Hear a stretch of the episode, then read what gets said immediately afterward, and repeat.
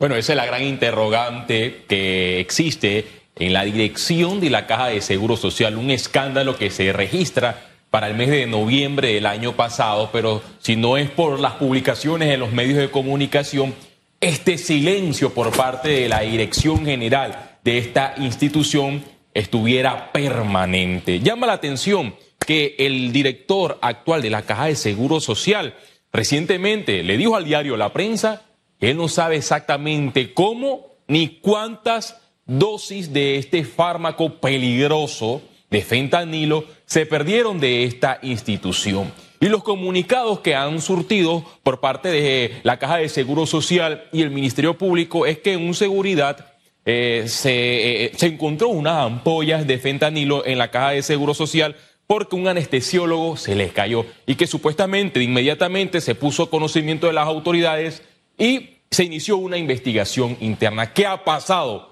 Esa es la gran interrogante. Hasta el momento los ciudadanos no saben qué ha pasado con eh, este fármaco, cuál es la cifra oficial y si hay destituciones a lo interno de la Caja de Seguro Social. Hay un comunicado escueto que señala que se han tomado medidas administrativas. ¿Qué medidas? ¿Hay separación o no hay separación? Para que usted tenga una idea, el artículo 26 de la Ley Orgánica de la Caja de Seguro Social le da facultades a la Junta Directiva de esta institución.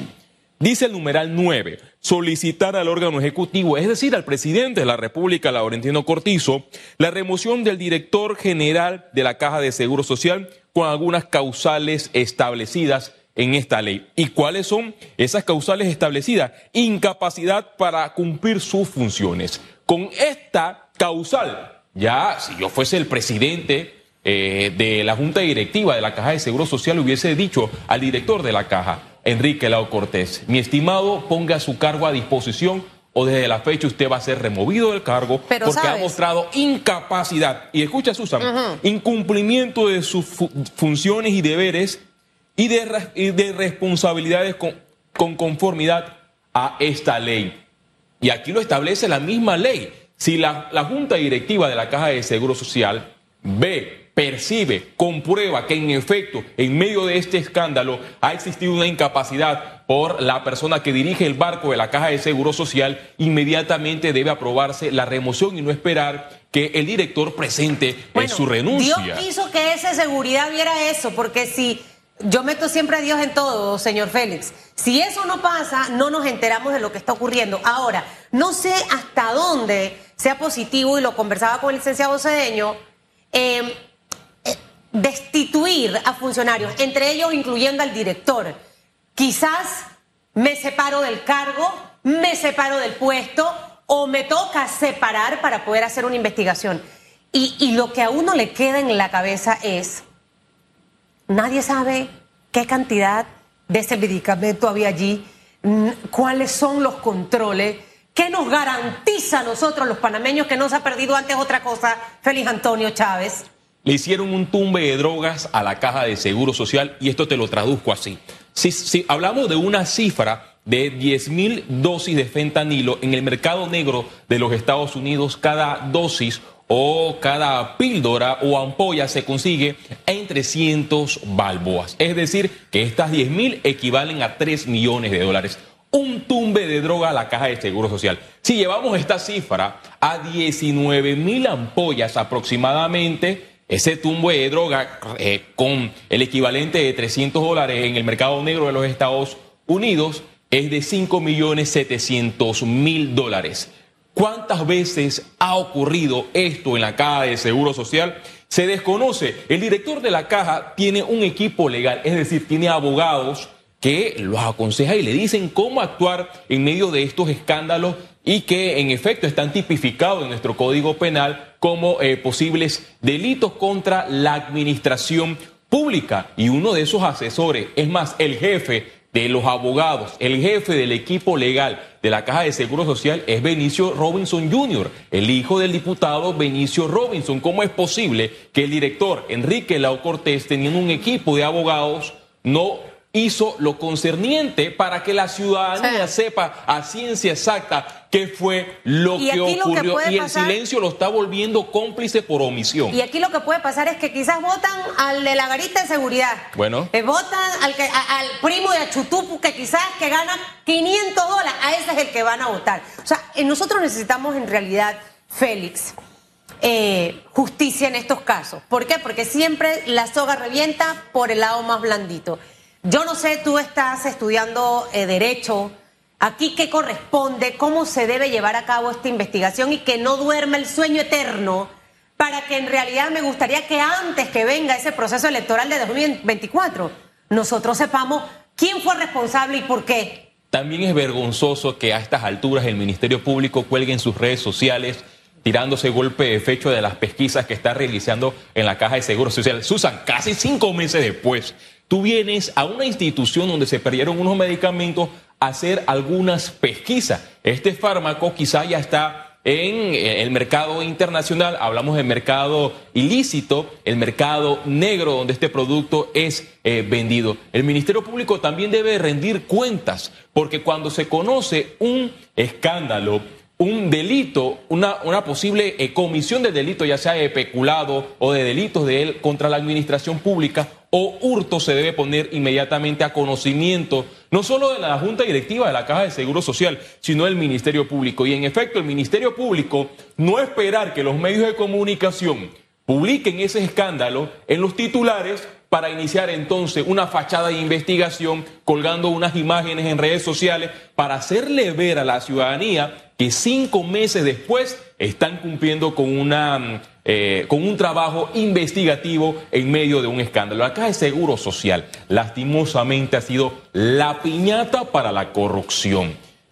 Hoy, en horas de la mañana, Veía en Telemetro reporta cómo los pacientes en la Caja de Seguro Social, en el hospital de la 24 de diciembre, se quejaban porque solamente recibían pan con salchicha. Una institución que no ha mostrado capacidad, o para aclararlo, una institución que ha mostrado incapacidad en el servicio administrativo, pese a que hay más administrativos que eh, funcionarios especializados en salud.